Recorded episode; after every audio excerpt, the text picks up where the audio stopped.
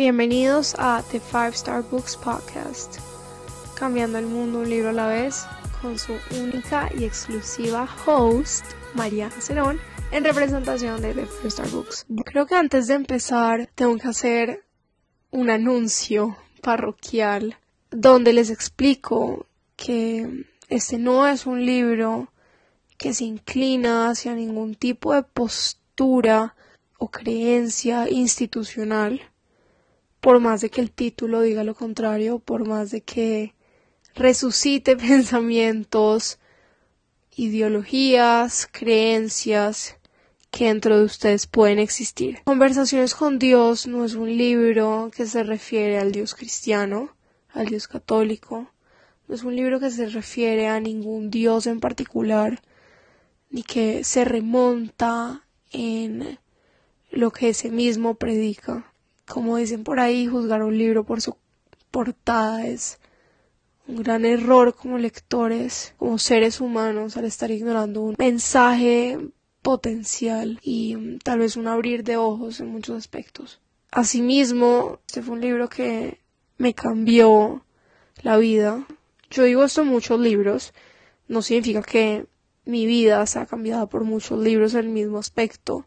Siento que todos los libros han jugado un papel importante en mi evolución como ser humano, como persona, como lectora, como conocedora de múltiples temas. Siento que todos complementan un poco de lo que hoy en día soy, pero este libro en particular llegó a mi vida en un momento muy especial. Para saber quién queremos ser, primero tenemos que saber quién no queremos ser.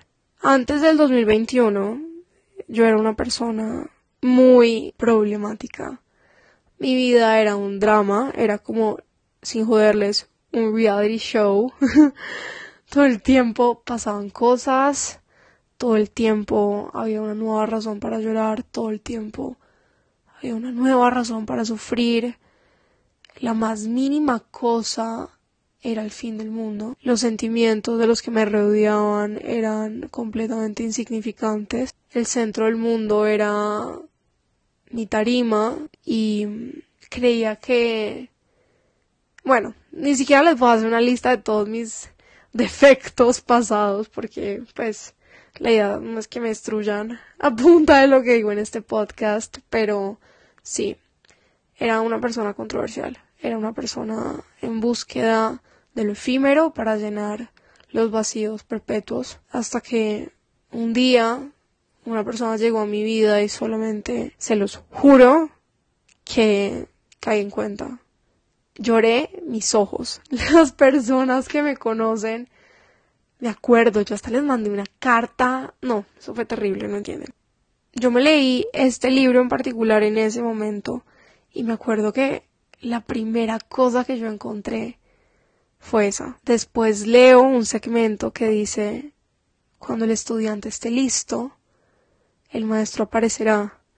No estoy diciendo que se me apareció nadie, porque nadie se me ha aparecido, pero siento que este libro fue mi mejor amigo en su momento, siento que me sacó de un hueco en el que yo sola me fui metiendo y mm, creo que conversaciones con Dios me dio un placer indudable en la evolución, el crecimiento del ser humano y de mi persona en particular. Neil Donald Walsh escribe este libro cuando, al ser una persona muy ordinaria, se podría decir, sin ánimo de ofender a nadie que esté escuchando este podcast, tiene una relación donde se comunicaba con él a través de cartas. Si algo le disgustaba, le mandaba una carta a Dios con barbaridades, echándole la culpa de todo. Si algo salía bien, funcionaba igual. El caso es que Neil Donald Walsh un día le manda una carta a Dios cuestionando todo lo que en ese momento había pasado en su vida. Como quien dice, ¿por qué me pasó esto? ¿Por qué dejaste que me pasara? ¿Qué hice yo para merecer lo que en este momento me está sucediendo? Me está dañando la mente, el corazón, el alma, el pensamiento. Y no me pregunten por qué, no me pregunten cómo, porque yo no tengo respuestas a esto, no sé, interpretenlo como quieran. Dios le respondió. Conversaciones con Dios es un libro donde literalmente hay una conversación con Dios. No es el Viejo Testamento, no es el Nuevo Testamento, pero es un libro espectacular. Es una herramienta para ver más allá de lo que algún día la, la iglesia o lo institucional llegó a ejercer en el mundo y es una manera de ver el amor por lo que es, una manera de amarse a uno, una manera de ver la vida desde otros ojos. El que no cree, no pasa nada, no tiene por qué creer. Ese libro no, no genera obligación de ningún tipo. Habla de la vida. Por más de que un Dios lo haya escrito, habla de la vida. Cómo nos damos tanto palo a veces y cómo estamos condicionados por nuestras propias experiencias y por las experiencias de aquellos que nos rodean. Para los católicos, cristianos, creyentes, de las múltiples religiones, millones que hay, esta es una herramienta para abrir los ojos. Para los no creyentes, créanme que porque habla de Dios no significa que deja de serlo. Hay dos lenguajes, yo creería, o dos motores detrás de cada acción humana. Está el amor y está el miedo. Esto por más de que suene redundante y por más de que sea un poco cursi, todo lo que está detrás de nuestras decisiones del día a día está impulsado ya sea por el amor o por el miedo. Le dedicamos tiempo a alguien es amor. Cuando alguien nos dedica tiempo a nosotros y no estamos acostumbrados a cómo lidiar con eso y no estamos acostumbrados a que alguien nos quiera y nuestra reacción instantánea sea huir, estamos actuando desde el miedo. Yo no conozco a una sola persona que actúe únicamente por cualquiera de las dos vías. Conozco personas que son bien incoherentes con la existencia de ambas. Yo creo que el momento en el que nos damos cuenta de esto y por más de que parezca algo sencillo y por más de que ya lo demos por hecho, es algo que no interiorizamos. Cuando yo me empecé a hacer a mí misma la pregunta de qué lado estás actuando, del amor o del miedo, las cosas cambiaron por completos. Y no estoy diciendo pues que ahora cada cosa que hagan la vean desde esa perspectiva, pero lo más importante, y yo sé que este tema es trillado, y yo sé que este tema a veces para alguien puede llegar a ser una momera, es cómo te estás tratando a ti mismo, desde el amor o desde el miedo, desde el miedo al fracaso, desde el miedo a la soledad, desde el miedo al rechazo o desde el amor. El momento en el que una mínima fracción de la mente está llena de miedo, está llena de odio, nuestras acciones se va a ver esa infección en nuestras palabras también, en nuestro trato a nosotros mismos también. La evolución del ser humano por este lado es, se podría decir, sencilla, en la teoría, en la aplicación es cerca imposible, es saber experimentar y ser. El paso, yo creo que mi vida cambió un poco cuando me dijeron esto, mi vida ha cambiado 88 veces, como se pueden dar cuenta, yo he tenido 70 cambios distintos, o sea, yo les puedo hacer 7 episodios diferentes de un podcast hablando de cambios, o sea, nunca se van a aburrir porque hay bastante de donde hablar, pero creo que lo más importante en un cambio es saber que es hora de hacerlo a uno le dicen y a uno le dicen 88 mil veces tienes que cambiar, tienes que dejar de hacer esto, tienes que ponerte a ti primero. Uno entiende y uno dice tienes toda la razón, como esto no se me ha pasado por la cabeza antes. Eso no es saber. Saber es darse contra el muro y darte cuenta de que la persona que eras antes es una persona que no puede seguir siendo parte de tu vida. Posteriormente vemos el experimentar, que es cuando ya experimentamos otro tipo de acciones y otro tipo de lenguaje. Y ya al final somos. Mucha gente piensa y está condenada a este pensamiento que me parece una ridiculez. Que entonces, porque yo ayer fui tal persona, entonces yo ya no puedo cambiar estoy condenada a hacerlo.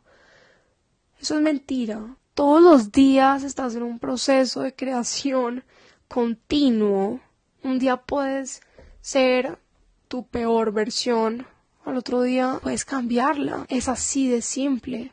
Actúas mal, te comportas mal, no das todo de ti, lastimas a alguien, te lastimas a ti mismo. Para algo existe el tiempo, para algo existen los días, no solamente existen para que nos rinda el tiempo en las miles de actividades que podemos llegar a tener. Hiciste algo mal, cámbialo. Hiciste algo que puedes mejorar, mejóralo.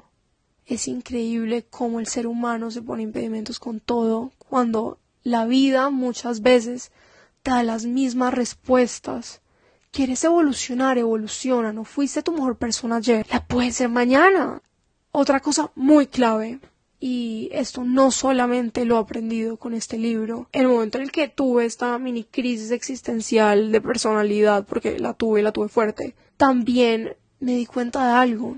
Y es algo que, ok, el poder de la mente, todo esto ya se lo llevo hablando mucho, pero ¿qué es lo que pasa cuando la mente de verdad nos está jugando como nuestro enemigo? Todo lo que pasa por el cerebro del ser humano es clave porque toda situación que ocurre es un pensamiento primero. Tengo y he tenido una relación tóxica con los pensamientos bastante evasivos. Antes era muy fanática de pensar y analizar una misma situación 80 veces, ya no tanto, ya, ya la cosa ha mejorado, ya no soy tan tóxica conmigo misma. A veces se nos olvida el significado de la vida, es el significado que nosotros le damos a él. Al final del día nadie interpreta la película como tú la estás interpretando.